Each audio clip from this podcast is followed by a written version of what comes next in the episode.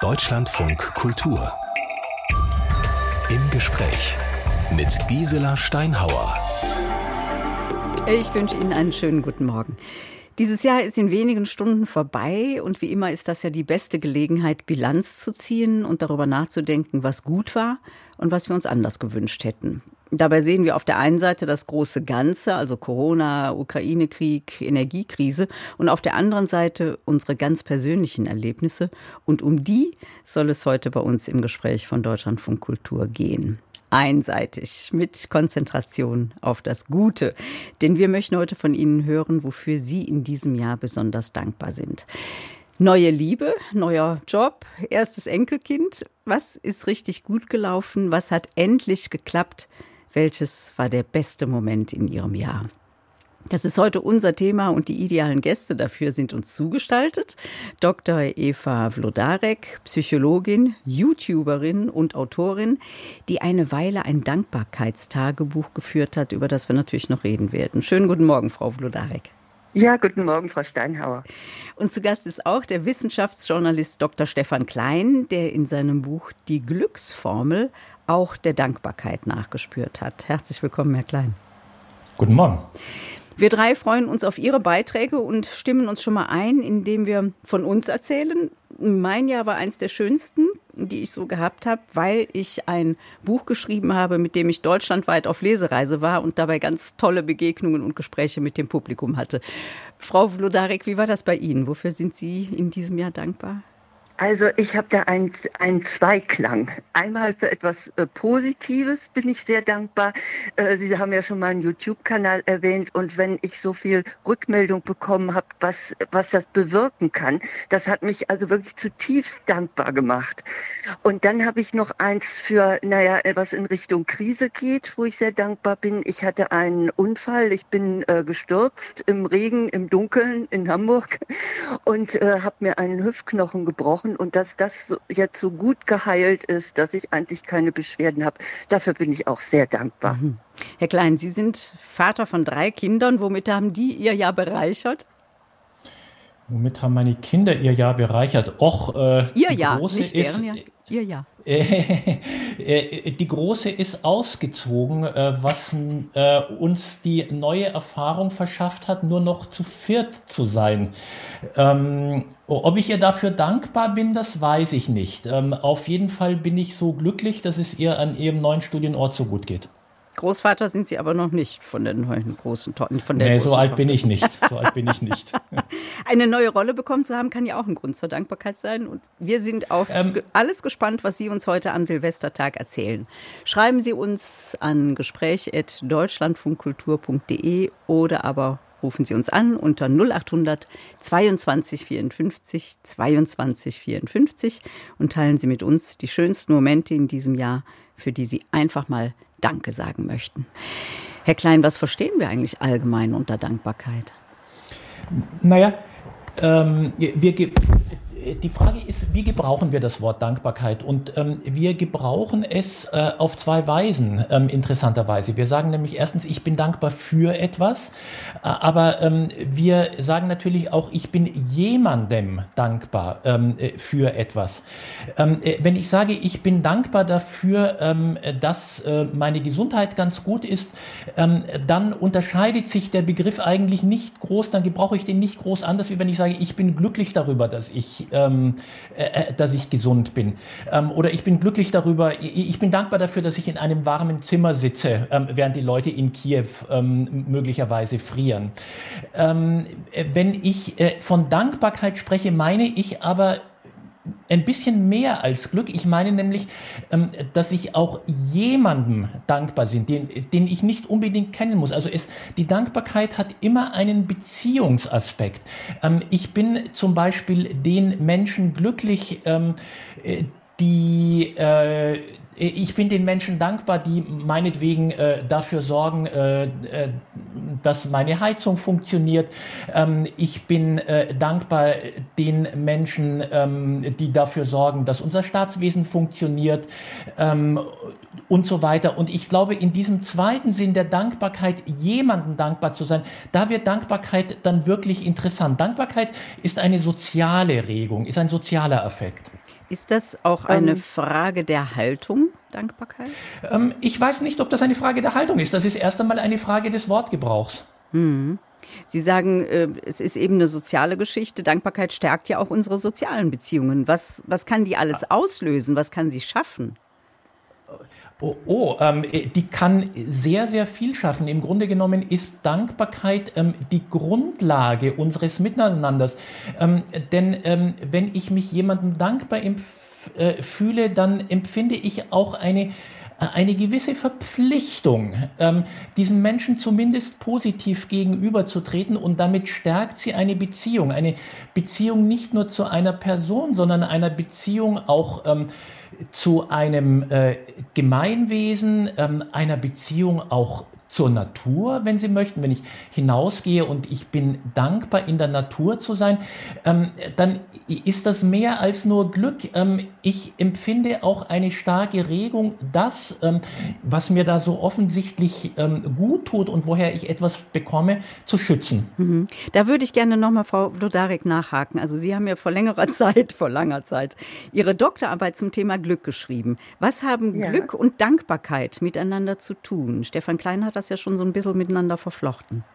Ja, also ich halte Dankbarkeit für den Königsweg zum Glück. Und ich würde es auch etwas kürzer definieren als äh, Herr Klein, also ergänzend.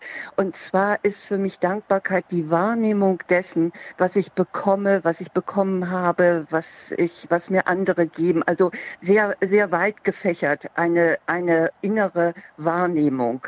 Und äh, in dem Moment, wo ich das Gute wahrnehme um mich herum, was ich bekommen habe, woher auch immer und wie auch immer, ähm, kann ich eigentlich gar nicht anders als mich glücklicher zumindest zu fühlen oder besser zu fühlen. Ob ich dann direkt glücklich bin, das ist vielleicht wieder eine andere Frage. Das kommt dann auf den Grad der Dankbarkeit an und wofür ich es bin. Aber für mich gehören Glück und Dankbarkeit äh, absolut zusammen. Mhm. Wir glauben ja manchmal, dass es spektakuläre Anlässe bedarf, damit wir Grund zur Dankbarkeit haben. Also so in der Größenordnung Lotto gewinnen oder äh, Häuschen gewonnen. Das stimmt natürlich nicht. Warum neigen wir trotzdem dazu, öfter zu meckern, statt für die kleinen Dinge dankbar zu sein? Also das ist, äh, also uns liegt Dankbarkeit nicht in der DNA. Äh, wir sind eher äh, alle geborene Pessimisten und das hat auch seine guten Gründe. Und zwar ist es eine Art Schutzprogramm äh, unserer Natur. Wir müssen natürlich eigentlich, um zu überleben, mehr auf das achten, was nicht gut ist. Oder auch im Vergleich. Vergleichen zum Beispiel, wenn ich mich mit anderen vergleiche und besonders nach oben, dann kann einem schon mal die Dankbarkeit verloren gehen. Und, aber das sind alles Dinge, die wir brauchen oder brauchten auch als Spezies, um uns zu entwickeln. Und deshalb ist Dankbarkeit etwas, was wir im Grunde äh, üben müssen.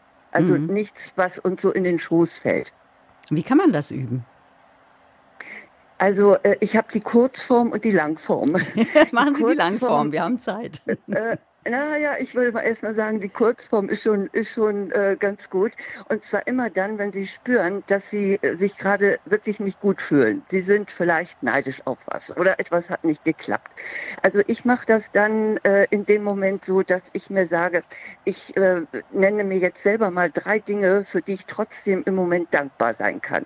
Und das funktioniert tatsächlich. Es ist wie so ein Kippschalter. Hm. Also das ist die Kurzform. Und die Langform ist äh, das, äh, was auch äh, Robert Emmons, der Forscher zum Thema Dankbarkeit, sehr empfiehlt, dass man ein Dankbarkeitstagebuch führt. Das heißt, Sie haben ein kleines Notizbuch mit Datum, äh, mit Daten drin und abends lassen Sie äh, kurz vorm Schlafengehen nochmal Revue passieren, was war heute gut am Tag. Und zwar auch ganz kleine Dinge. Also zum Beispiel, ich könnte jeden Tag notieren, mal eine Tasse Kaffee am Morgen. Ja, schön. Und, äh, und äh, dann äh, werden Sie merken, wie sich auf einmal ein gewisser Frieden ausbreitet. Sie dürfen dann in dem Moment allerdings nicht ähm, sich was Negatives vorstellen. Das, es fuscht sich leicht so ein bisschen rein. Äh, das müssen Sie dann abwehren. Also wirklich nur das Gute und auch gerne mit Stichwort notieren. Mhm. Und wenn Sie das länger gemacht haben, dann müssen Sie es am Ende nicht mehr schriftlich machen. Dann reicht Augen zu und was war heute? Hm, ja, ich habe ein Kompliment bekommen und ich habe mir schöne Blumen gekauft oder was immer. Und am Telefon ist Sabine Kimmel aus Darmstadt. Schönen guten Morgen, Frau Kimmel. Ja, einen schönen guten Morgen. Dann damit gerechnet, dass ich durchkomme. Schön, freut das mich. Ist schon mal das gute Zeichen für das Ende des Jahres. Bei uns ja, kommt man durch. Ja. Ich höre jetzt Sendung sehr gerne. Das freut uns. Frau ja. Kimmel, wie war Ihr Jahr?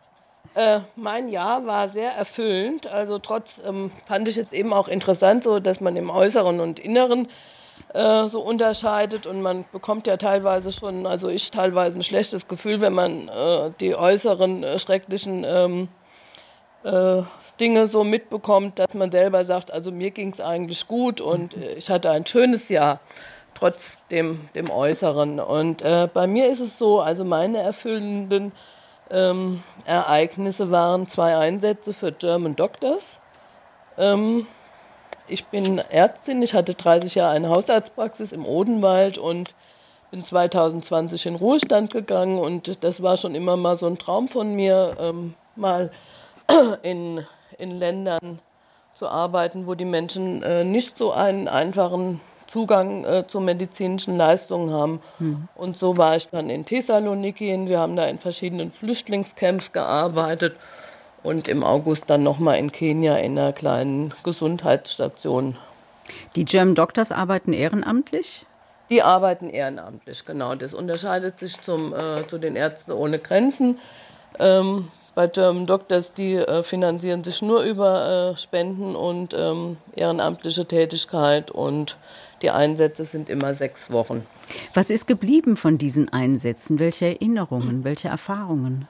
Also das muss ich sehr unterscheiden. Also der Einsatz mit den, mit den geflüchteten Menschen, ähm, die in den Camps, da hatte ich wirklich so den Eindruck, ähm, da, da helfe ich jetzt, da ist auch ein Kontakt entstanden und ähm, der Einsatz in, in Kenia, da ist mir nochmal bewusst geworden, wie viel Kolonialismus noch in uns steckt, also von mhm. beiden Seiten.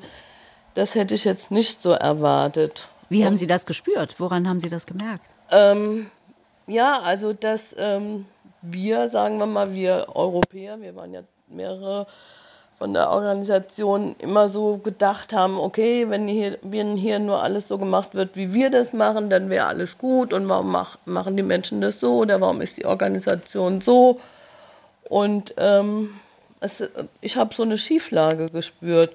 Und auf der anderen Seite haben die Menschen in Kenia, ähm, nicht nur die Patienten, nicht nur die Patienten, da hatte man immer so das Gefühl, es wird so eine Wiedergutmachung, was ja auch wirklich eventuell ähm, angebracht ist nach diesen kolonialen Taten, äh, Schandtaten, die die Europäer gemacht haben, erwartet. Also oft war nach einer halben Stunde so die Anfrage nach irgendwie einer Spende oder ähm, was für die Familie zu tun. Also ich empfand es als Schieflage, ja. Mhm.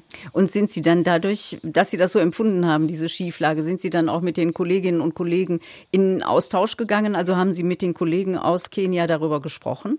Und haben gesagt, ja. Leute, ich fühle mich hier irgendwie unbehaglich, ich will euch das jetzt mal sagen und ähm, was, was kann ich anders machen oder wie seht ihr das?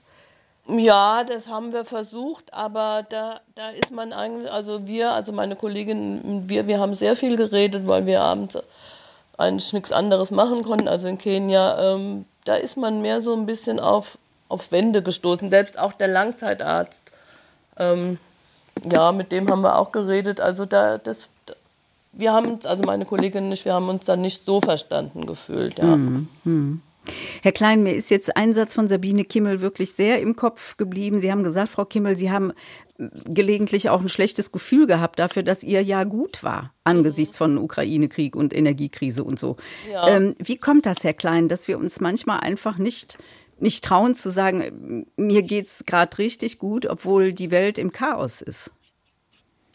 Naja, ähm, möglicherweise, weil wir Angst haben, das kann verschiedene Gründe haben, möglicherweise, weil wir Angst haben, andere Menschen ähm, zu verletzen, ähm, äh, möglicherweise, weil wir uns äh, schuldig fühlen äh, dafür, dass wir etwas haben, äh, äh, was uns was andere nicht haben und äh, was uns nicht zusteht. Also das ist dann ein Gerechtigkeitsempfinden.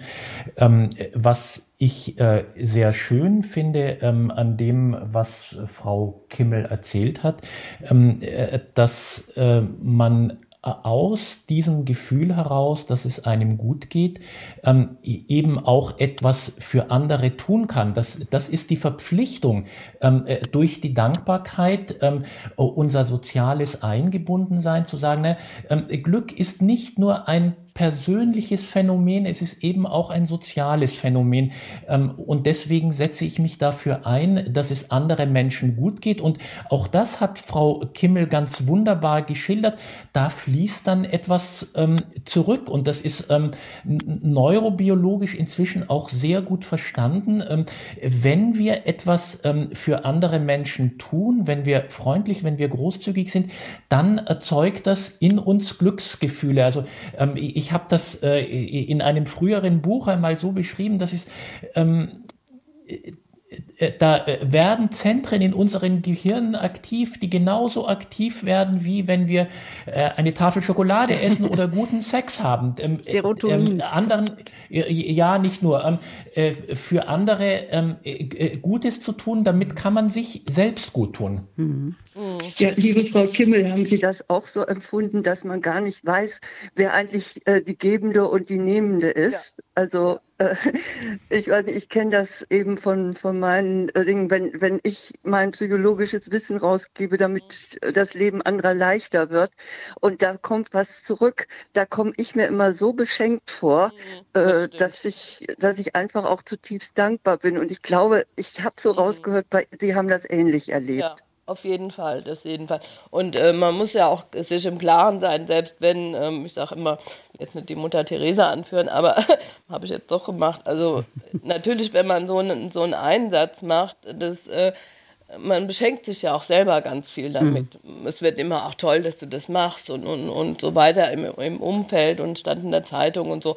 Aber habe ich auch immer gesagt, ich habe mir damit auch selber ein ganz großes Geschenk gemacht und äh, auch die Anerkennung, die, die man bekommt. Ja. Werden Sie sich genau. dieses Geschenk weitermachen, Frau Kimmel? Fahren Sie im kommenden Jahr auch nochmal nach Kenia ja. oder, oder irgendwo hin, wo Sie als German Doctor dann arbeiten ja, können? am 17. Februar äh, geht es in die Philippinen, nach, auf Mindoro, das ist die größte Insel. Und da ist ein Einsatz mit Rolling Clinic. Also das heißt, wir fahren jeden Tag mit einem, mit einem Einsatzauto in ähm, in Täler oder in Dörfer, wo Menschen wirklich gar keinen Zugang zu medizinischer Versorgung haben, ja.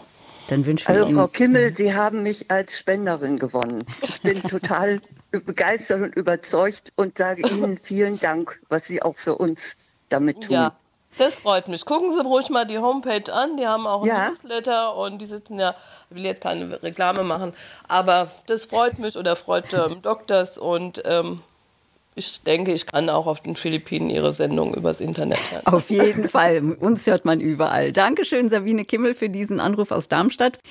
Corona, Ukraine-Krieg, die Energiekrise, dieses Jahr hat es uns nicht leicht gemacht. Umso wichtiger ist es, an all das zu erinnern, wofür wir trotz allem dankbar sein können, im privaten wie gesamtgesellschaftlich. Und das tun wir heute gemeinsam mit unseren Gästen, dem Wissenschaftsjournalisten Stefan Klein und der Psychologin und YouTuberin Eva Vlodarek und mit Ihnen.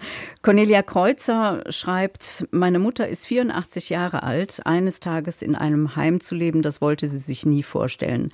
Sie lehnte den Gedanken noch Anfang dieses Jahres strikt ab. Im Mai wurde sie über Nacht pflegebedürftig und kam schon am nächsten Tag war für sie klar, dass sie am besten in einem Heim aufgehoben sei. Ich habe sie übergangsweise gepflegt und einen Heimplatz organisiert. Sie ist dement und hat sich sehr gut eingelebt. Im Sommer sagte sie, wenn es so nach mir ginge, dann kann es noch ein paar Jahre so weitergehen.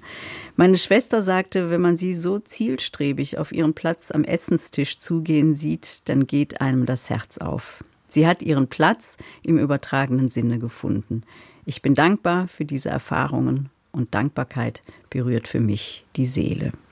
Cornelia Kreuzer. Vielen Dank für diese schöne Mail. Und wir gehen zu Günther Salzmann in Zeitz. Moin, Herr Salzmann. Guten Morgen. Ich fange mal an. Äh, erstens bin ich dankbar, dass ich an dieser Sendung immer irgendwie teilgenommen habe. Und ich bin auch dankbar für die Ausstrahlung der Sendung. Das ist ja schon über Jahre hinweg. Es wird nur noch zu wenig wahrgenommen. Die zweite Sache ist, dankbar bin ich äh, für die ganzen gesundheitlichen Hilfen. Ich bin eingeschränkt äh, auf einen Rollstuhl. Mhm. Ich bedanke mich bei Ärzten, bei äh, Schwestern, Pflegediensten, Betreuungsdiensten. Ich hatte auch Haushaltshilfen, bin ich auch dankbar, auch wenn da nicht alles immer so gelaufen ist, wie es sollte.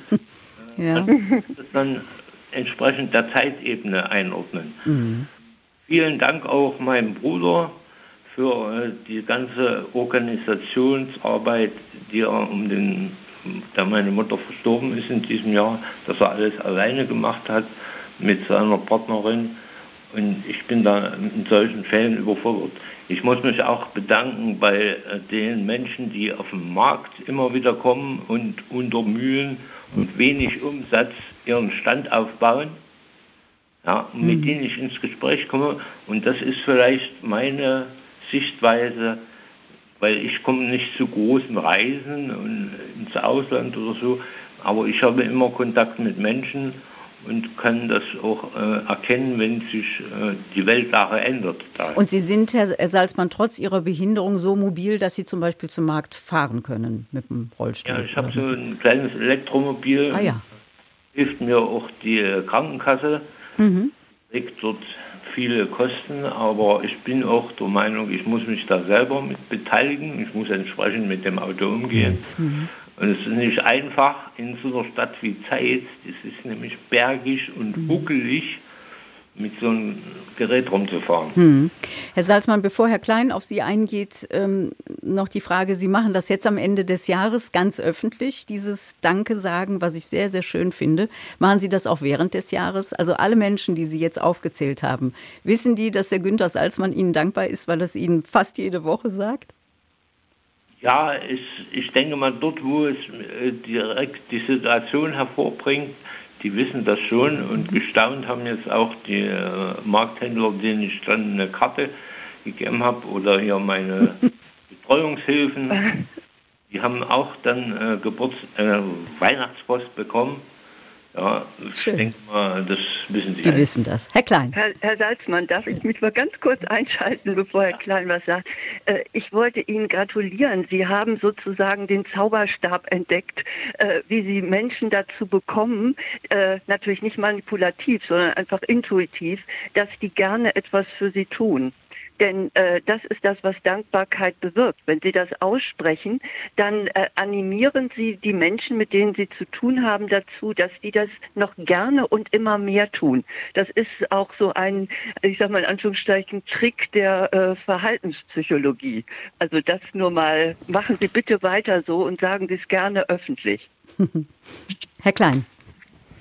Naja, ich äh, fand das einen sehr schönen Beitrag von Ihnen, Herr Salzmann. Ähm, und zwar äh, deswegen, weil Ihre Dankbarkeit so konkret ist, äh, äh weil Sie wirklich die Menschen benennen äh, und benennen können, ähm, denen sie dankbar sind und ähm, denen sie sich ähm, durch diese Hilfeleistung oder auch nur Freundlichkeit, ähm, die diese Menschen ihnen entgegenbringen, äh, verbunden äh, fühlen. Und ich denke, äh, wenn wir das tun und wenn wir dieses Benennen üben, dann fällt es uns auch immer leichter, äh, solche Freundlichkeiten ähm, äh, wahrzunehmen. Und ähm, ich denke, äh, daraus spricht eine große Reife. Ähm, Dankbarkeit ist, äh, Frau Vlodaret ähm, hat es am äh, Anfang der Sendung gesagt, etwas, was wir lernen müssen, aber auch lernen ähm, können. Ich sprach äh, gestern mit ähm, meiner ähm, gerade ausgezogenen 18-jährigen Tochter über das Thema und ähm, äh, fand, dass sie noch nicht besonders äh, dankbar ist. Ähm, und war erst ein bisschen erstaunt, erinnerte mich dann aber, war ich als 18-Jähriger besonders dankbar? Ähm, nein, das war, äh, das war ich eigentlich nicht. Ähm, und ähm, indem wir Dankbarkeit ähm, trainieren, ähm, äh, stärken wir auch unsere Widerstandsfähigkeit, stärken wir ähm, unser Vermögen, auch mit schwierigen Situationen, wie Sie, Herr Salzmann, es erleben, umzugehen. Darf ich kurz nachhaken, Herr Klein? Worüber haben Sie dann mit der Tochter gesprochen, als Sie gedacht haben, ach, die könnten ein bisschen dankbarer sein oder einen ähm, besseren Sensus ähm, dafür haben? Ähm, es ging mir nicht darum, dass sie jetzt mir als Vater dankbar ist. Also mhm. äh, äh das habe ich auch erst gelernt, als ich selber Kinder hatte, meinen Eltern ähm, äh, dankbar ähm, zu sein. Naja, ähm, ich äh, habe für sie war Dankbarkeit ähm, synonym mit Glück und Zufriedenheit.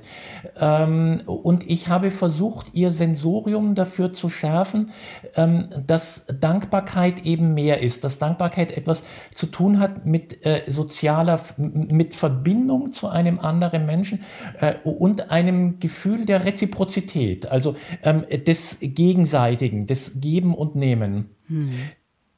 Herr Salzmann, ich bedanke mich sehr für Ihren Anruf in Seitz und Ausseits und wir gehen zu Karl Detlef Möller in Mecklenburg-Vorpommern. Er ruft uns an aus Zarentin. Guten Morgen, Herr Möller.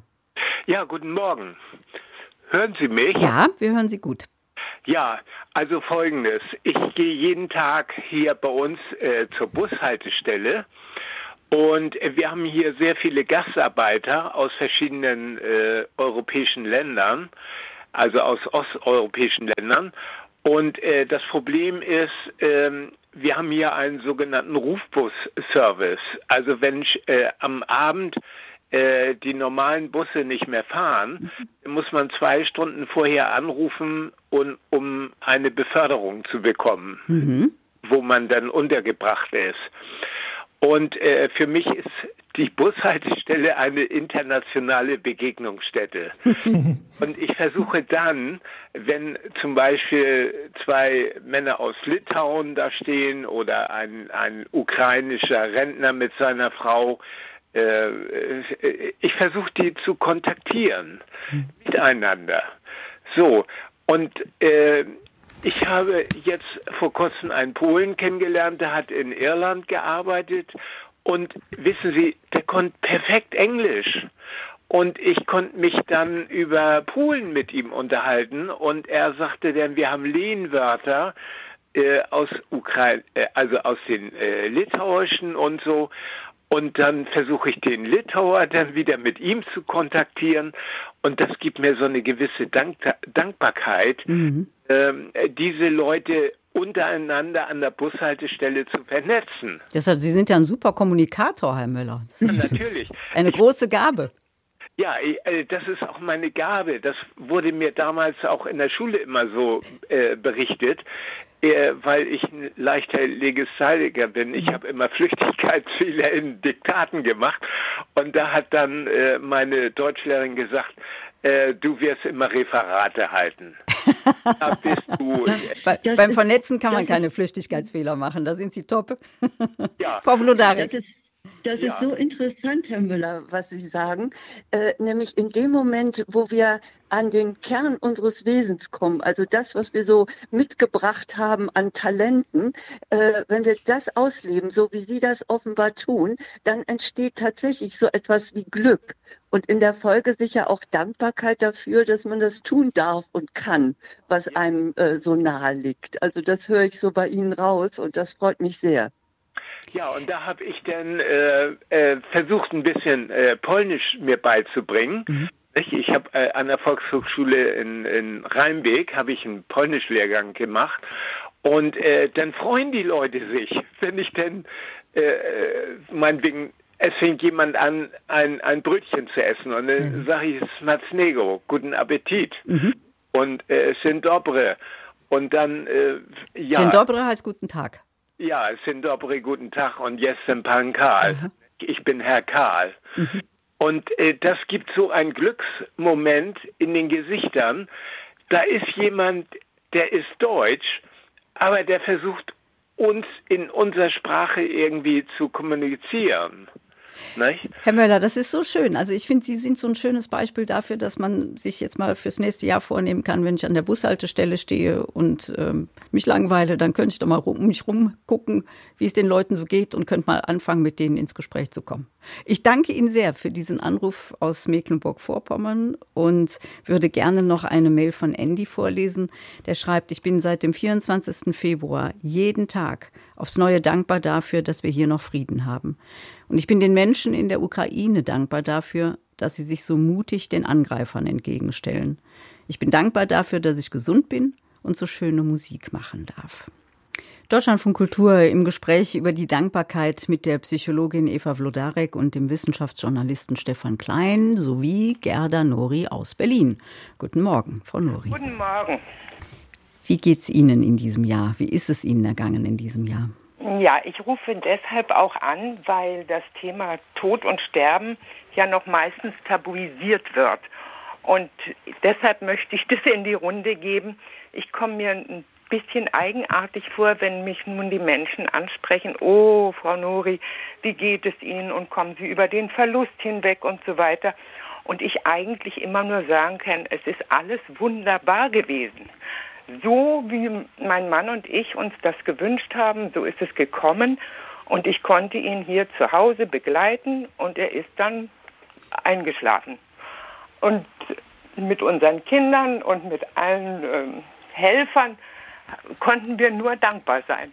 Und das wünsche ich auch anderen Zuhörern und Zuhörerinnen. Also der Verlust, von dem Sie sprechen, Frau Nori, ist, ist der Tod Mann. Ihres Mannes. Den ja. haben Sie in diesem Jahr verloren. Ja, im November. Ich bin noch eigentlich in der akuten Trauerphase, wie man so sagt. Mhm. Vielleicht ist es auch mit der Grund, dass ich das Bedürfnis habe, das mitzuteilen. Aber ich dachte mir, vielleicht hilft es manchen Menschen, sich damit ohne Ängste zu beschäftigen hm. mit dem entsprechenden Menschen, den sie da begleiten.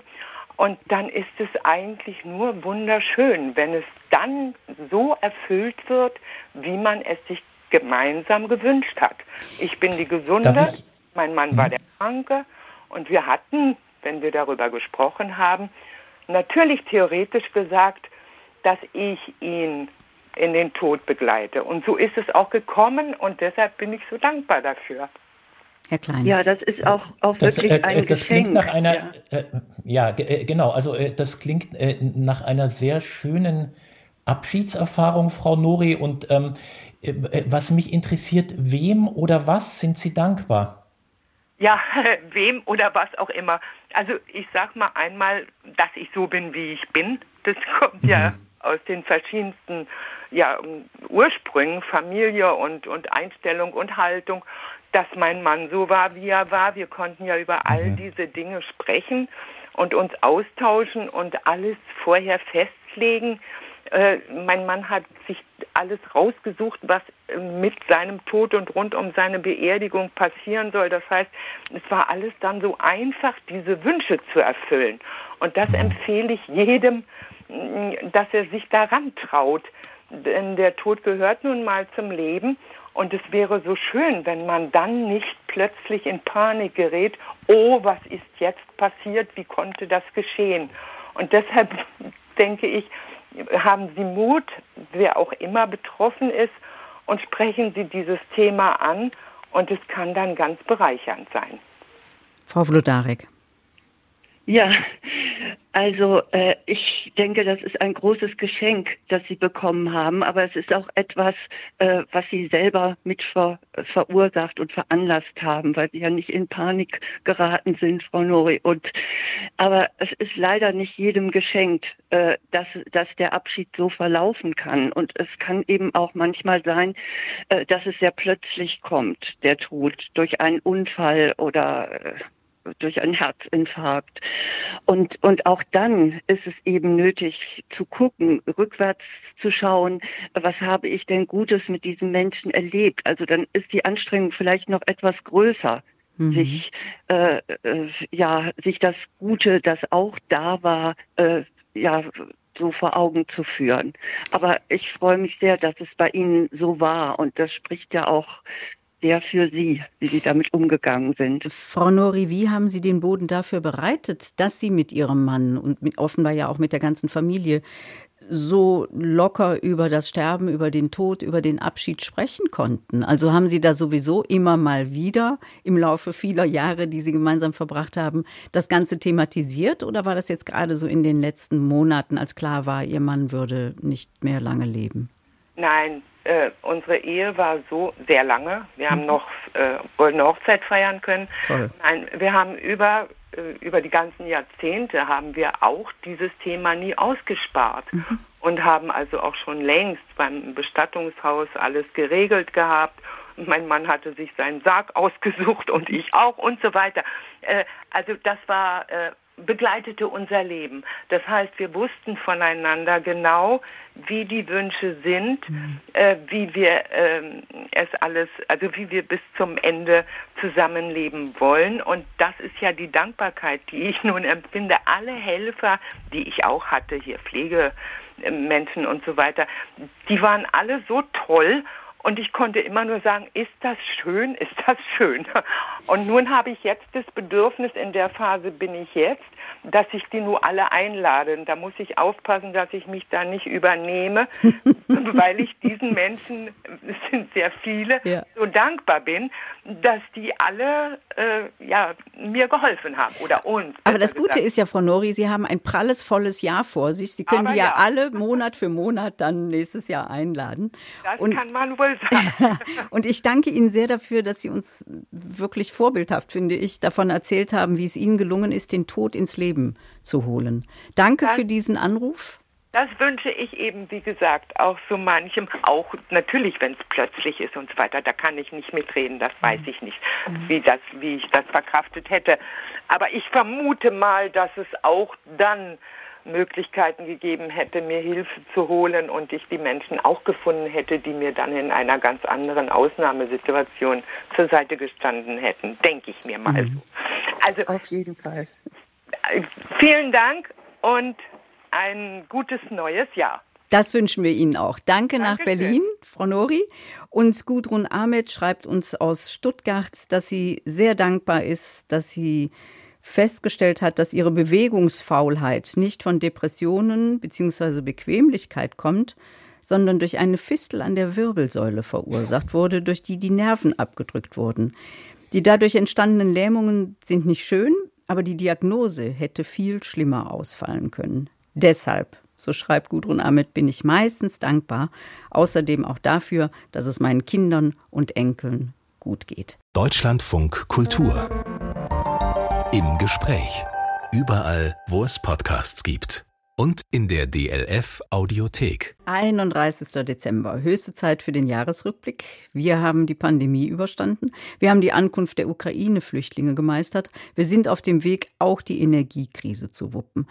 Wir wollen heute mit Ihnen in unserer Silvestersendung mal das halbvolle Glas sehen und uns darüber austauschen, wofür wir dankbar sind oder wie wir es werden können. Und ich freue mich sehr darüber, dass nicht nur die Telefonleitungen glühen, sondern auch die Ohren unserer Gäste, also die Ohren des Wissenschaftsjournalisten Stefan Klein und der Psychologin und YouTuberin Eva Vlodarek. Frau Vloderek, auch wenn wir auf das Positive gucken wollen, wir haben bisher die Krisen außer Acht gelassen, die es ja auch bei jedem und bei jeder von uns gibt. Ihr Rat ist in dem Zusammenhang das Gute im Schlechten sehen. Wie kann das gelingen?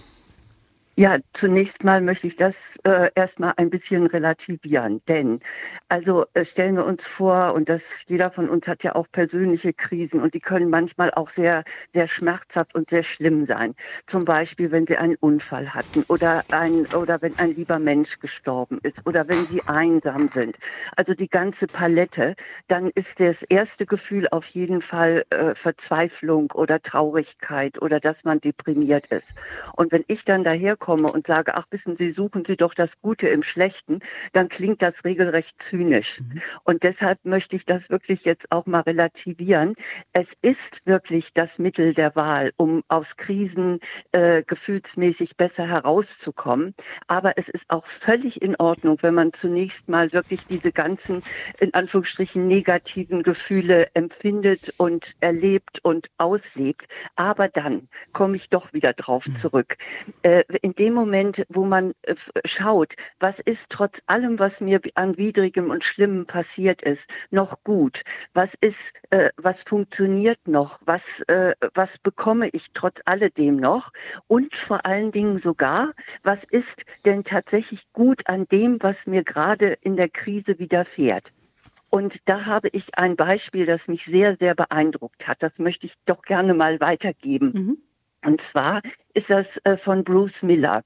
Äh, Bruce Miller ist Palliativmediziner, äh, Amerikaner, und der ist als junger Mann äh, so mal aus Übermut auf einen Zug gestiegen mit Freunden, nicht? das soll man ja nun wirklich nicht machen, und ist dabei an die Oberleitung gekommen und er hat es knapp überlebt. Aber man hat ihm den linken Oberarm amputiert und er hat auch zwei Beinprothesen. Also da kann man wirklich sagen, Krise und Schrecken. Aber Bruce Miller ist, arbeitet in einem Hospiz in San Francisco und er sagt, ich habe mir das Zitat gemerkt, Glück hängt nicht von zwei funktionierenden Beinen ab.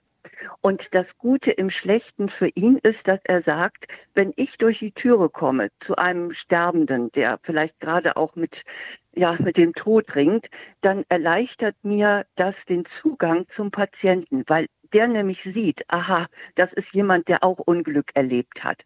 Und so sagt er eben, das sagt Bruce Miller, dass er sogar dankbar ist für das, was ihm passiert ist. Mhm. Und ich finde, das ist also wirklich sehr beeindruckend. Und ich denke, wenn das so jemand wie Bruce Miller sagen kann, dann können wir vielleicht auch mal versuchen, so das Gute im Schlechten zu, äh, zu sehen. Vielleicht äh, nicht nur, was noch funktioniert, sondern auch, was kann ich daraus lernen? Also ich habe ja selber einen kleinen, kleinen Unfall gehabt in diesem Jahr, wo ich gestürzt bin und mir was gebrochen habe. Und ich habe sofort angefangen zu gucken, was ist das Gute im Schlechten? Und das war, dass ich vielleicht jetzt endlich mal mich in Ruhe hinsetze und anfange zu meditieren, was ich schon immer mal machen wollte. Dass man so zur Ruhe also, gezwungen wird, ja. Genau, ja. zur Ruhe gezwungen. Ja. Und so denke ich, äh, nach, nach einem ersten Schock und nach allen Gefühlen, die man so hat, sollte man das mal als Form Formel für sich behalten, äh, was ist das Gute im Schlechten. Welche anderen Strategien könnte man denn aktivieren, um da wirklich auch also in die Aktion zu gehen? Ja, äh, das ist ja schon eine Aktion. Also ich kann mir wirklich auch mal Papier und Bleistift nehmen und äh, eine, äh, eine Linie in der Mitte ziehen und auf die linke Seite schreibe ich dann, äh, was ist jetzt alles schlimm? Ich, äh, ich habe meinen Mann verloren oder meine Frau, ich kann mich nicht mehr bewegen, ich bin einsam. Und auf die andere Seite kann ich äh, schreiben, zum einen eben tatsächlich, was könnte das Gute sein, aber auch, was kann ich tun? Mhm. Ich habe ein, äh, habe ein YouTube-Video gemacht, das heißt radikale Akzeptanz. Und das ist für mich auch so ein etwas, was man immer benutzen kann. Das heißt, erstmal anerkennen, was ist und auch wie es ist, sich das nicht schönreden, also hier nicht das positive Denken, es gibt nur Gutes in dieser Welt, sondern sich klar machen, nein, es ist ziemlich blöd, was mir passiert ist. Aber dann, äh, was muss ich akzeptieren, weil es sich nicht ändern lässt, zum Beispiel wenn man im Rollstuhl sitzt, und was kann ich trotzdem ändern? Also es ist auch ein bisschen eine Kopfgeschichte, mhm. zu der man sich dann äh, zwingen kann. Herr Klein, ist es auch so sehr eine Kopfgeschichte, dass man Dankbarkeit oder auch Glücksgefühle, dass man die trainieren kann, wie so einen Muskel? Ja, selbstverständlich. Ähm, und äh, das haben äh, viele, sehr viele und sehr große Studien gezeigt. Ähm, äh, das, was ähm, Frau Vlodarek schildert, das sind sehr bewährte Strategien der sogenannten kognitiven Verhaltenstherapie. Und wir wissen, dass man damit auch aus sehr depressiven, dass diese Strategien dazu beitragen können, dass Menschen auch aus sehr depressiven Phasen äh, herauskommen. Und dabei ändert sich tatsächlich, äh, wie unser Gehirn ähm, äh, funktioniert. Ähm, eine äh, Strategie hat Frau Vlodarek ähm, bereits ähm, geschildert, ist, ähm, das ist noch nicht Dankbarkeit, das ist einfach Glück aufzuschreiben, ähm, äh, was äh, wo habe ich mich denn heute eigentlich gut gefühlt? Also sich am Abend einfach hinzusetzen, so etwas zu machen wie ein kleines Tagesbuch des Glücks. Und das hat man ausprobiert mit ähm, schwer depressiven ähm, Patienten und die haben gesagt, ähm, äh, also wissen Sie, Herr Doktor, das kann ich nicht, ähm, mir geht's überhaupt nicht gut, ich empfinde überhaupt nichts ähm, Schönes. Und man hat gesagt, doch, doch, machen Sie das, machen Sie das. Ähm, und siehe da, diese Leute kamen äh, mit äh, halbvollen oder mit vollen Notizbüchern und ähm, mit der Zeit ähm, ging es ihnen äh, besser. Ähm, äh, dasselbe kann man machen äh, mit Dankbarkeit, also indem man sich aufschreibt, wem bin ich eigentlich ähm, äh, dankbar. Ähm, und wofür? Eine andere Strategie ist, äh, Briefe zu schreiben, die man dann abschickt oder auch nicht an, äh, an Menschen, ähm, denen man dankbar ist. Und ähm, auch da ist gezeigt worden, dass diese kleine und ja wirklich ganz einfache und nicht besonders zeitaufwendige Übung dazu führt, dass sich bestimmte Hirnsysteme, die dafür zuständig sind, dass wir so etwas empfinden wie Glück und Dankbarkeit, mit der Zeit verändern. Also sie können Glück und Dankbarkeit ähm, trainieren, genauso wie sie einen Sport trainieren können, genauso wie sie trainieren können, tanzen zu lernen oder, ähm, oder eine Fremdsprache. Und das äh, finde ich eine ähm, eine Einsicht, die ist so ungefähr 25 Jahre alt. Vor 20 Jahren ungefähr habe ich das in meinem Buch Die Glücksformel ähm, ausführlich ähm, beschrieben. Ähm, das ist eine Einsicht, die mich und viele Menschen sehr beglückt hat. Hm. Nun gibt es trotz allem, Sie haben es ja auch angesprochen, Herr Klein, es gibt diese Momente, in denen ich komplett depressiv bin. Es gibt diese Momente, äh, in denen ich einfach zu K.O. bin, um wirklich ins Kino ja. zu gehen oder wirklich einen ja. trinken zu gehen. Und in dem Zusammenhang, Frau Vlodarek, empfehlen Sie, für eine Verpflichtung zu sorgen. Wie meinen Sie das? Also soll, ähm, soll ich mich zwingen, die Kinokarte zu, also soll ich die Kinokarte auf jeden Fall kaufen und dann liegt die da und dann sage ich, hm, ich muss aber jetzt. ja, ja, das, ist, das ist mein Trick gewesen. Äh, so. Ich, neige zur Über, ich neige zur Überarbeitung und ich weiß ganz genau, ich nehme mir zwar vor, es könnte mich ja glücklich machen und es könnte, es könnte mir besser gehen, wenn ich mir diesen schönen Kinofilm angucke, den ich mir vorgenommen habe. Und ich weiß genau, wenn die Zeit kommt, dass ich aufstehen muss und, mir die, äh, und dann losgehen muss, dann sage ich mir, ach nee, ich mache lieber doch noch die Arbeit zu Ende. Den Film gibt es sicher noch auf DVD. Und dann, ähm, ja, dann habe ich mir vorher schon die Karte gekauft. Das ist mein Trick und die will ich dann natürlich nicht verfallen lassen. Mhm. Also das wäre so äh, Verpflichtung. Aber ich habe noch etwas Besseres, äh, wenn man äh, wenn man ins Tun kommen will und in die Aktivität. Und zwar ist das die Robotermethode, so nenne ich die. Mhm. Äh, das bedeutet, es ist ja so, dass uns unsere Gedanken und unsere Gefühle oft davon abhalten, äh, etwas zu tun. Sei es jetzt, dass wir dann zu träge sind oder dass wir ein bisschen Angst haben. Und die Robotermethode, die, der Name beruht darauf, dass wir uns äh, verhalten wie ein Roboter, dem etwas einprogrammiert ist. Und das bedeutet, dass wir unsere Gedanken beiseite lassen, egal was ich jetzt denke, und unsere Gefühle auch, egal ob ich jetzt keine Lust habe oder nicht, sondern dass ich praktisch wie ein einprogrammierter Roboter äh, das tue, was ich mir vorgenommen habe. Also beispielsweise, Sie wollen mehr Sport machen ähm, und haben sich das vorgenommen. Heute Nachmittag laufe ich und die gucken raus und nee, nicht so doll das Wetter und auch eigentlich keine Lust. Spielt keine Rolle. Als Robot, menschlicher Roboter stehen sie auf, ziehen sich ihre Laufschuhe an, nehmen ihren Schlüssel, gehen raus, laufen ihre drei Runden. Und ich kann Ihnen versichern, es funktioniert. Deutschland von Kultur im Gespräch über die Dankbarkeit mit dem Wissenschaftsjournalisten Stefan Klein und der Psychologin Eva Vlodarek. Und Angela Fritsch schreibt uns, mir fällt zu dem Dankbarkeitstagebuch das Abendgebet ein, zu dem ich als Kind immer angehalten wurde. Klammer auf, inzwischen bin ich Agnostikerin, Klammer zu. Ich versuche mich auch heute noch abends, wenn ich im Bett liege, bei einer diffusen Macht zu bedanken für alles Positive, was mir widerfahren ist. Ich glaube, dass Religionen diese Kulturtechniken schon sehr früh entwickelt haben, mhm. um den Menschen Bewältigungsstrategien an die Hand zu geben. Das ist, Frau Fritsch, danke für Ihre Mail, ähm, eine schöne Brücke zu diesem Aspekt. Herr Klein, also bitte und danke sagen, das haben die allermeisten von uns ja tief verankert, weil wir das früher einfach so mitgelernt haben und weil es das Zusammenleben angenehmer macht. Kommt uns die Dankbarkeit abhanden? Ja, naja, ähm, ich glaube, Dankbarkeit ist mehr als das äh, Befolgen bestimmter Höflichkeitsformen. Also das kann auch ähm, äh, sehr leicht äh, oberflächlich sein, wenn man mechanisch ähm, äh, Bitte und ähm, äh, Danke sagt.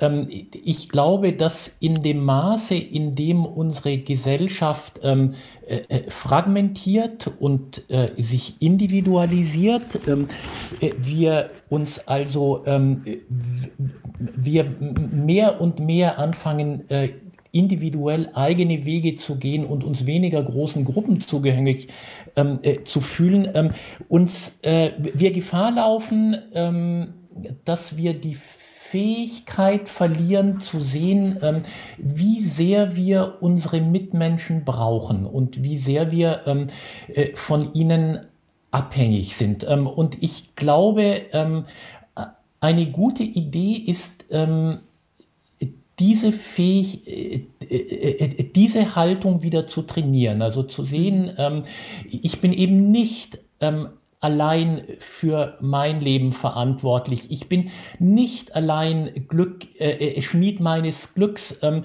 äh, sondern ähm, wie, sondern glücklich sein, das kann ich nur in der Gemeinschaft. Ähm, und ähm, dazu muss ich lernen, ähm, mein Gegenüber zu sehen und zu sehen, was er oder sie für mich getan hat. Ähm, und äh, auch was Menschen für mich getan haben, die ich vielleicht gar nicht kenne und gar nicht sehe. Ja. Haben Sie ja. denn Ihre drei Kinder dazu angehalten, bitte und Danke zu sagen? Also haben Sie es ihnen vorgelebt? Ähm, ich versuche ihn, genau, ähm, äh, das haben Sie sehr schön ausgedrückt. Also ähm, ich versuche mehr Ihnen eine Haltung ähm, vorzuleben, als Ihnen äh, mechanisch einzubimsen, ähm, bitte und danke zu sagen. Äh, wie gut mir das gelingt, ist dann nochmal eine andere Frage. Aber, ähm, aber ich versuche es. Äh, ich versuche es, Ihnen ein gutes Vorbild zu sein, ja. Mhm. Laura Oppenhäuser ruft uns an aus Stuttgart. Schönen guten Morgen, Frau Oppenhäuser. Ja, guten Morgen. Wie ist es bei Ihnen mit der Dankbarkeit in diesem Jahr oder auch in den Jahren davor? Ähm, genau, ähm, jetzt gerade habe ich gedacht, ganz, ganz kurz, äh, vielleicht vorab, ich bin gerade sehr dankbar, dass, äh, dass es Netflix gibt und meine Kinder nebenan ich, ich will nur vorwarnen, es könnte sein, dass hier eine Lawine zwischendurch sein rollt. ähm, äh, genau, womit ich zum Thema kommen kann. Ähm, ich bin total dankbar, also genau, wir haben zwei Kinder, äh, sind seit drei Jahren getrennt und äh, ich bin sehr dankbar dafür, wie wir diese Trennung leben oder die Erziehung, also die getrennte Erziehung sozusagen oder wie man das nennen will, die Erziehung in der Trennung, ähm, die relativ losgelöst davon ist, wie gut der Vater und ich uns gerade verstehen. Ähm, das heißt, ich, ja, es läuft einfach sehr fair ab und es läuft, mh, hm, der Vater ist Genau, also es gibt wenig Ego-Spiele, könnte ich vielleicht sagen. Und dafür bin ich mhm. sehr dankbar, dass immer geguckt wird, was brauchen wir jetzt jeweils als Eltern und was brauchen Kinder. Und wir versuchen das so gut wie möglich zu lösen und auch, ähm, genau, da bin ich schon auch total dankbar für den Vater, der eine unheimliche Coolness hat, also einfach auch sehr ruhig bleiben kann, wenn ich das vielleicht manchmal nicht kann oder ähm, es schafft, Dinge aufzufangen, dann auch durch seine Art natürlich, aber dass bei uns beiden auch einfach klar ist, unser Verhältnis zueinander hat nicht so viel, muss hm. nicht so viel zu tun haben mit dem Elternsein. Ja. Wie Und, haben Sie das denn geschafft, die Basis dafür zu legen, dass das so funktioniert, hm. wie Sie es uns jetzt erzählt haben, Frau Oppenhäuser? Naja, ich glaube, das bringen wir beide einfach mit. Ich glaube, das, das ist, also das ist nicht, das haben wir nicht ausgesprochen irgendwie besprochen oder so. Ich glaube, das ist grundsätzlich natürlich irgendwie, ich glaube, wir haben einfach beide naja, wir wollen, tja, ich weiß es auch nicht genau. Ich denke, das bringen wir irgendwie einfach mit, mhm. dass wir einen Wunsch haben, möglichst dem anderen auch, ja, auch zu helfen, vielleicht das Leben zu leben, was der andere oder die andere jetzt gerade will und braucht und dann nicht immer, ja, also wir versuchen uns nicht gegenseitig ein Bein zu stellen. Ich weiß ja. nicht genau, wie ja. wir das schaffen. Herr ich Klein. Ja. ja, dass, ich, dass das relativ besonders ist. Zumindest ich, bin Frau äh, ich bin Ihnen, Frau Oppenhäuser, ähm, wirklich sehr dankbar ähm, für diesen Beitrag, ähm, denn äh, ein besseres konkretes Beispiel ähm, für das, äh, was ich vorhin gesagt habe, äh, hätte man, glaube ich, gar nicht finden können und hätte ich mir gar nicht ausdenken können. Ähm, also ihre ähm, Kunst und ihre Tugend, wenn ich dieses altmodische Wort ähm, gebrauchen darf, ähm, ist es tatsächlich, dass bei allen äh, Meinungsverschiedenheiten und, ähm, und emotionalen Schwierigkeiten, die sie mit ihrem Ex haben mögen, es ihnen beiden offensichtlich trotzdem äh, gelingt, ähm, den anderen zu sehen, den anderen ähm, äh, wahrzunehmen und zu sehen, ähm, äh, was er, was er leistet und was er beiträgt. Und ich glaube, ähm, das ist die Basis ähm, von Dankbarkeit und das ist eine ähm, äh, Basis, ähm, die uns in der Gesellschaft äh, im Moment ein bisschen äh, Gefahr läuft, abhanden zu kommen. Ähm, und ähm, das ist, glaube ich, was äh, der große römische Philosoph Cicero meinte, als der schrieb, Dankbarkeit ist nicht nur die größte aller Tugenden, sondern ist die Mutter aller anderen Tugenden. Ich glaube, das ist äh, das ist sehr wahr. Und weil Sie dieses Vermögen der Dankbarkeit ähm, haben, Frau Oppenhäuser, sind Sie, so wie Sie das schildern, offenbar in der Lage, ähm, auch diese schwierige Situation einer Trennung, ähm, naja, einigermaßen würdevoll zu leben. Und das finde ich sehr schön. Frau Und da möchte ich, möchte ja. ich gerne auch noch ergänzen, was Herr Klein gesagt hat. Äh, es ist eine Tugend des Herzens. Und das ist auch der große Unterschied zwischen einer Lippendankbarkeit, nicht? diese höfliche, mm, gelernte genau. Dankbarkeit, wo man weiß, genau. das muss ich jetzt sagen, und, äh, und dem, was wirklich aus dem Herzen kommt. Und das meine ich keineswegs romantisch. Ähm, und es ist auch zu sehen, wie die, Dank, äh, die Dankbarkeit letztlich dadurch unterscheiden.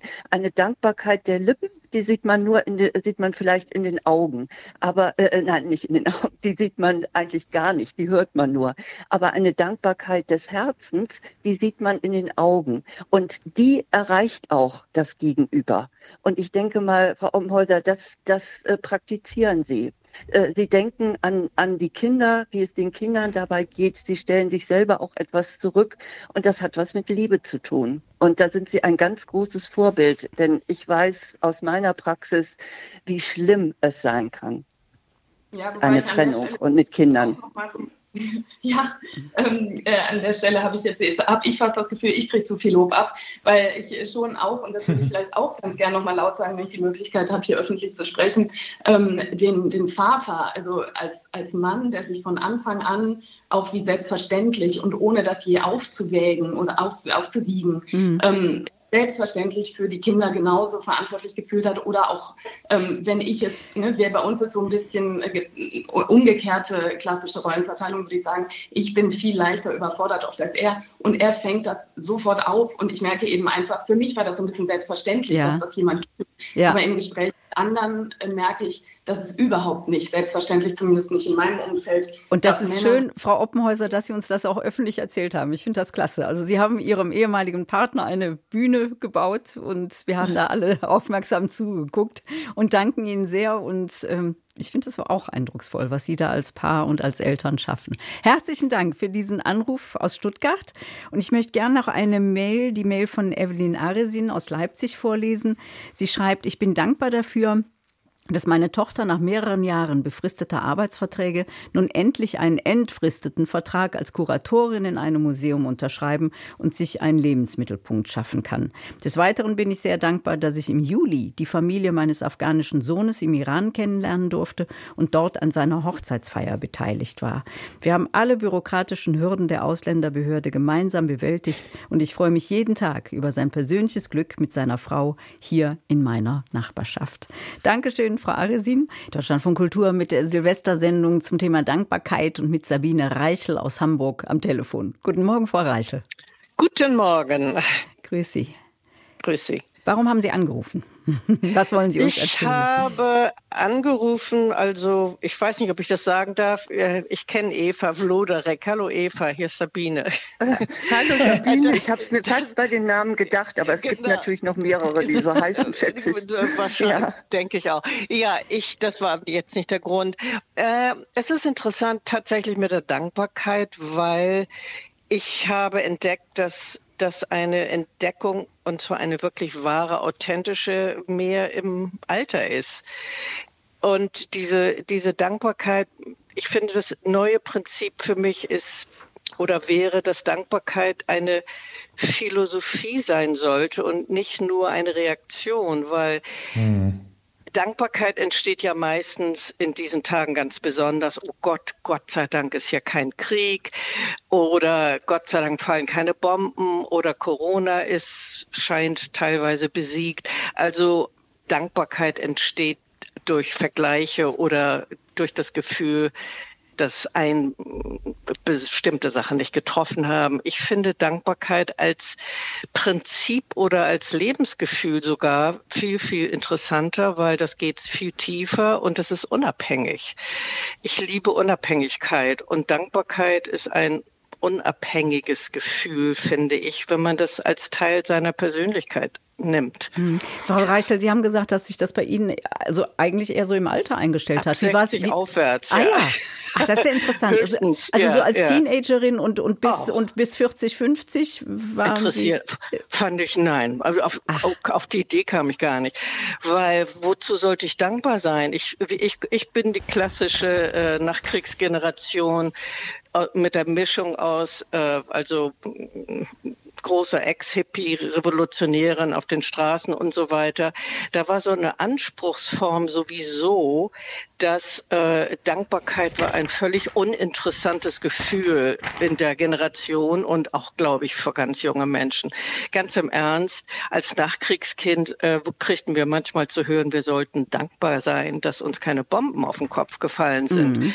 Äh, natürlich ist man da dankbar, aber nach dem Krieg geboren zu sein, kann man sich das sowieso nicht vorstellen, wie Bomben auf dem Kopf sein mögen, wie das, äh, was unsere Eltern erlebt haben. Also ich fand das geradezu dreist von meinen Eltern, überhaupt das Thema mal auf den Tisch zu bringen und in den 60er und 70er Jahren dankbar sein. Wofür? Also das war bürgerlicher ich nicht Quark. so gesehen. Mhm. Ja, auch, aber es gab kein Gefühl dazu. Mhm, mhm. Wie hat sich das denn dann geändert? Ne? Oder als Sie 60 wurden, hat es sich ja geändert. Wodurch ja, war das sehr. ausgelöst? Äh, naja, durch einfach eine einfache Reflexion. Wenn man so lange äh, anfängt zu leben äh, und jetzt bin ich über 70, dann mhm. sieht man Sachen anders. Dann weiß man, wie viel Glück man auch gehabt hat 70 Jahre Frieden. Äh, richtig. Wir sind ja nun auch die erste Generation, die ohne äh, irgendwelche Kriege ausgekommen sind, was ziemlich bemerkenswert ist in der deutschen Geschichte. Und das zum Beispiel wurde mir sehr bewusst, äh, das schon ein bisschen früher, mhm. dass es tatsächlich ein Fakt war. Und diese daraufhin äh, entstand so ein Gefühl für, für Historie und äh, tatsächlich, wie weit wir gekommen sind und dann eben das Persönliche. Man hatte schon ziemlich viel Glück. Hm. Je länger man lebt, desto mehr ent, ent, entwischt man ja auch sehr prekären Situationen. Ich bin ja. sehr abenteuerlich gewesen ja. immer und bin gut weggekommen ja, und habe ja. Ich würde gerne die Ihnen ja. bekannte Eva Vlodarek ja. mit ins Gespräch reinnehmen, Frau Reichel, gerne, weil ich diesen Aspekt wirklich ganz interessant finde. Also wandelt sich Dankbarkeit im Laufe des Lebens? Ist es wirklich so, dass man so als Kind oder als Teenager denkt, ist mir doch Schnuppe? Und das ja, ist dann natürlich. Frau Vlodarek. also zunächst. Äh, zunächst ja. Äh, ich glaube, das haben wir mehr oder minder alle so erlebt. Das gehört einfach zur Jugend auch dazu. Da ist ein gewisser Egoismus und da ist auch sowas, äh, ich will was haben, ich will was erreichen. Also da scheint mir auch äh, eine Phase der Undankbarkeit in Anführungsstrichen zu sein. Und je älter man wird, und das ist eben das Schöne, dass ich das jetzt auch beurteilen kann, äh, je älter man wird, desto mehr schaut man zurück, sieht also, wie es auch so heißt von Sören Kierkegaard, das Leben wird vorwärts gelebt, aber rückwärts verstanden, dass man dann wirklich auch sieht, aha, da war doch viel Gutes und auch in den Krisen, aus den Krisen hat sich was Gutes entwickelt. Das kann zur Dankbarkeit führen. Dann kommt dazu die Endlichkeit des Lebens. Wenn man älter wird und dann auch so ein paar naja, Gebrechlichkeiten oder sonst was dazu kommt, dass man sagt, wie schön, aber dass ich noch das und das erleben kann und das und das noch machen kann. Aber ich möchte auch betonen, dass das nicht automatisch passiert. Also äh, es ist für mich ein Aspekt der Weisheit und wir alle wissen, dass es nicht nur weise alte Menschen gibt, sondern auch verbitterte und solche, die sagen, das Leben ist mir was schuldig. Von daher ist es wirklich auch äh, äh eine Frage, ja, wie Sabine sagt, so eine, ähm, eine Philosophie oder auch, dass man es auch bewusst kultivieren sollte und je älter man wird, umso mehr hat man auch die Chance dazu. Also ich nehme das keinem jungen Menschen übel, der nicht vor Dankbarkeit irgendwie strotzt, sondern sagt, hm, finde das Leben nicht so toll oder das hat mir noch was zu geben. Hm. Das gibt ja auch eine gewisse Aktivität, die ist völlig in Ordnung. Frau Reichel, vielen herzlichen Dank für den Beitrag aus Hamburg. Ihnen einen guten Jahreswechsel. Danke für Ihre Inspiration. Und wir gehen nach Chemnitz zu Peter Scheundel. Guten Morgen, Herr Scheundel. Guten Morgen, Scheundel. Äh, ich wollte mich auf diesem Weg auch bedanken. Äh, unsere Tochter, äh, sie ist 33 Jahre, die hat äh, letztes Jahr im März während ihres Dienstes als äh, junge Assistenzärztin ein Kleinhirn, eine Kleinhirnblutung erlebt, ist ins Koma gefallen, war acht Wochen lang auf Intensivstation gelegen, anschließend sieben Wochen in der Reha-Klinik. Und äh, die ursprüngliche Diagnose war äh, Locked-in-Syndrom beziehungsweise Tetraparese. Und es hat sich Gott sei Dank äh, nicht bestätigt. Unsere Tochter ist im Moment äh, ganz klar bei Bewusstsein, mhm. kann sprechen, kann viele Dinge tun, kann im Haushalt mithelfen. Ihr einziges Problem ist im Prinzip, oder ihr hauptsächliches Problem ist im Prinzip, dass sie im, Rollstuhl sitzt und sich wünscht, äh, wieder laufen zu können und als Ärztin zu arbeiten. Und ich wollte mich auf diesem Weg ganz, ganz sehr bedanken für die Hilfe, die wir erhalten haben auf der Intensivstation von dem Team im Chemnitzer Krankenhaus, von äh, die Hilfe von und Unterstützung von ihren Kolleginnen und äh, Pflegekräften auf ihrer Station, von ihrem Chefarzt, mhm. auch äh, von unseren Freunden, unseren wenigen Freunden, die wir hier in Chemnitz haben. Wir sind vor also im Prinzip, nachdem das passiert ist, dieses Jahr dann noch umgezogen von Mittelfranken nach Chemnitz. Und es war für uns eine gewaltige, für uns alle eine gewaltige Umstellung. Um dann näher ja, bei der Tochter zu sein, Herr Schon. Um näher bei der mhm. Tochter zu sein, weil mhm. sie braucht trotzdem immer noch Unterstützung. Mhm. Und da kommt auch einmal am Tag äh, mhm. der Pflegedienst und da sind wir auch sehr dankbar dafür, für die Mobis in Chemnitz, ja. äh, die jeden Morgen zu ihr kommen. Mhm. Herr Scheundl, das ist ganz bemerkenswert, finde ich, dass Sie diesen dieses sehr persönliche Erlebnis mit uns teilen. Danke dafür. Und es bringt mich, Frau Vlodarek, auf die Frage, ob sich Dankbarkeit eigentlich auch manchmal dann Bahn bricht, wenn es so richtig ans Eingemachte geht. Also das sind ja existenzielle Geschichten, die Herr Schöndl mit seiner Familie und seiner Tochter erlebt hat. Ja, ja, also das ist wirklich so. Äh, das kann, das kann ein auslösendes Moment sein auch für Menschen, äh, äh, die, also was ich jetzt bei Ihnen gar nicht äh, annehme, aber bei Menschen, die sonst nicht dankbar sind, kann das, äh, kann so etwas wirklich einen ganz großen Dankbarkeitsschub auslösen. Und ja, und von da ab werden die Dinge dann auch anders gesehen. Aber ich hoffe doch sehr, dass niemand das so erleben muss, dass auf diese Weise Dankbarkeit äh, geweckt wird. Mhm. Und ja, ich kann mir vorstellen, wie schlimm das ist, wenn, wenn es der Tochter passiert und wie man als Eltern leidet. Ich bin wirklich glücklich mit Ihnen, dass es äh, besser geworden ist. Ja, wir wünschen Ihnen, Ihrer Familie, Ihrer Tochter Scheundel alles Gute. Dankeschön für diesen Anruf aus Chemnitz. Renate Großmann schreibt, ich werde in einigen Tagen 76, bin sehr oft dankbar für mein Leben, für drei Töchter, die in der Nähe leben und in sozialen Berufen ihre Frau stehen. Besonders dankbar bin ich, wenn ich es schaffe, mit kleinem Budget einen kleinen Urlaub auf Hiddensee oder an der Ostsee zu verbringen. Die Natur dort mit Wildgänsen, Rehen vor dem Haus und weg vom Autoverkehr zu sein, zeigt mir, was wir wirklich brauchen, nämlich sehr wenig. Ich denke dann an die Menschen, die niemals solches erleben können durch Krieg und Hunger. Mhm. Auch ein wenig das schlechte Gewissen, ob dieses Luxus, überhaupt reisen zu können, kommt zum Tragen. Kommen Sie gesund ins neue Jahr, drücken wir sehr die Daumen für Frieden. Mehr wünsche ich mir gar nicht für 2023. Schreibt Renate Grossmann bei Deutschlandfunk Kultur. Knapp zwei Stunden haben wir jetzt hier bei Deutschlandfunk Kultur mit Ihnen und unseren Gästen, der Psychologin Eva Vlodarek und dem Wissenschaftsjournalisten Stefan Klein, über die Dankbarkeit gesprochen. Und dabei, Herr Klein, ist deutlich geworden, dass Sie Dankbarkeit weniger als Gefühl sehen, denn als Einstellung. Welche Verpflichtung geht damit einher? Ja, ich glaube, Dankbarkeit ist beides. Also es ist ein Gefühl, aber eben auch ähm, eine Einstellung. Ähm, und ähm, Frau Vlodarek hat ja ähm, sehr eindrucksvoll erzählt, ähm, dass, äh, und ich glaube, das ist sehr wahr, dass man ähm, diese Einstellung dass man diese Einstellung äh, bestärken und äh, trainieren kann. Ich äh, möchte noch einmal etwas aufnehmen, was äh, ich glaube, es war die vorletzte Anruferin, äh, Frau Sabine Reichelt, gesagt hat. Ähm, die hat nämlich ähm, davon gesprochen, ähm, naja, dass sie als Nachkriegskind irgendwann im Lauf der Jahre ähm, äh, zunehmend empfunden hat, ähm, wie, dankbar ähm, sie doch sei oder wie glücklich sie sei, im, im Frieden zu leben, nicht wahr? Mhm.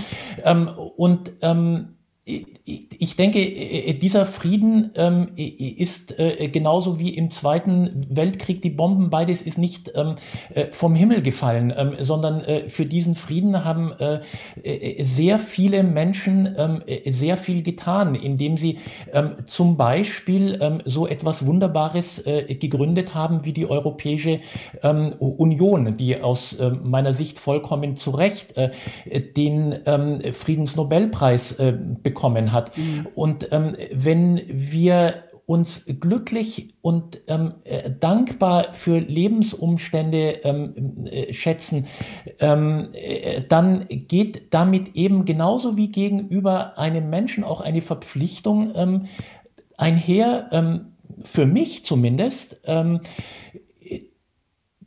erstens anzuerkennen, wie viele Männer und Frauen etwas dafür getan haben dass es so gekommen ist. Ähm, und zweitens, ähm, bestimmte Werte zu schützen und zu verteidigen. Also auch die Werte des Rechtsstaates. Sie haben ja ganz am Anfang der Sendung gesagt, ja. dass Sie dankbar dafür seien, dass wir in einem Rechtsstaat leben. Ja, das habe ich nicht am Anfang der Sendung gesagt, sondern das habe ich im Vorgespräch ähm, mit Ihrer Redakteurin gesagt. In nee, das Tat, haben Sie auch in also, der ersten Runde ähm, gesagt. Habe ich das gesagt? Ja, haben Sie gesagt. Oh, oh, ich bin schon kurz vor der Demenz. Okay. Äh, äh, ja, äh, ja, tatsächlich. Also, ähm, äh, dass ich äh, nicht in Verhältnissen lebe, in dem ich äh, Willkür und dem Recht des Stärkeren ähm, ausgeliefert bin. Und ähm, das ist sicherlich eine etwas abstraktere Form der Dankbarkeit mhm. ähm, als äh, Dankbarkeit ähm, gegenüber Menschen, äh, die mir nahe sind und denen ich dankbar bin, wie zum Beispiel meiner Frau oder, mhm. oder meinen Eltern. Ähm, aber ich glaube, auch diese Dankbarkeit ist real und auch äh, diese Dankbarkeit nochmal ähm, äh, äh, richtet sich ähm, auf Menschen, die etwas dafür getan haben und dafür tun, ähm, äh, dass wir in solchen Verhältnissen ähm, äh, leben können und auch eine Verpflichtung dafür, ähm, äh, sich für Menschen einzusetzen, ähm, die solche Verhältnisse anderswo, wo es vielleicht keinen äh, Rechtsstaat, noch keinen Rechtsstaat gibt, befördern. Die letzte Anruferin für heute ruft uns an aus Thülau. Wir wollen sie mal Karin Schmitz nennen. Ich glaube, sie möchte ihren Namen nicht nennen. Schönen guten Morgen. Guten Morgen. Grüße Sie. Ja. Sind Sie einverstanden, dass ich Sie Frau Schmitz nenne? Ja, ja, ja. Gut. Was möchten Sie uns erzählen? Ja, ähm, mich hat Ihre Diskussion auf den Gedanken gebracht. Also ich bin ein zutiefst dankbarer Mensch für meine persönliche Situation. Mir geht es finanziell gut, mir geht es in meinem sozialen Umfeld gut. Und äh, ich habe dann eben ähm, äh, aus dieser, dieser Dankbarkeit heraus begonnen, als ich dann im Ruhestand war, äh, mich als Telefonseelsorgerin ausbilden zu lassen. Und da arbeite ich jetzt eben auch schon eine ganze Weile. Und äh, ich habe das Gefühl, dass ich das Gute, was ich erlebe, äh, darf, da so ein Stück weit auch hingeben kann mhm. und, und Leuten helfen kann, denen es äh, persönlich sehr schlecht geht und die dann da eben anrufen.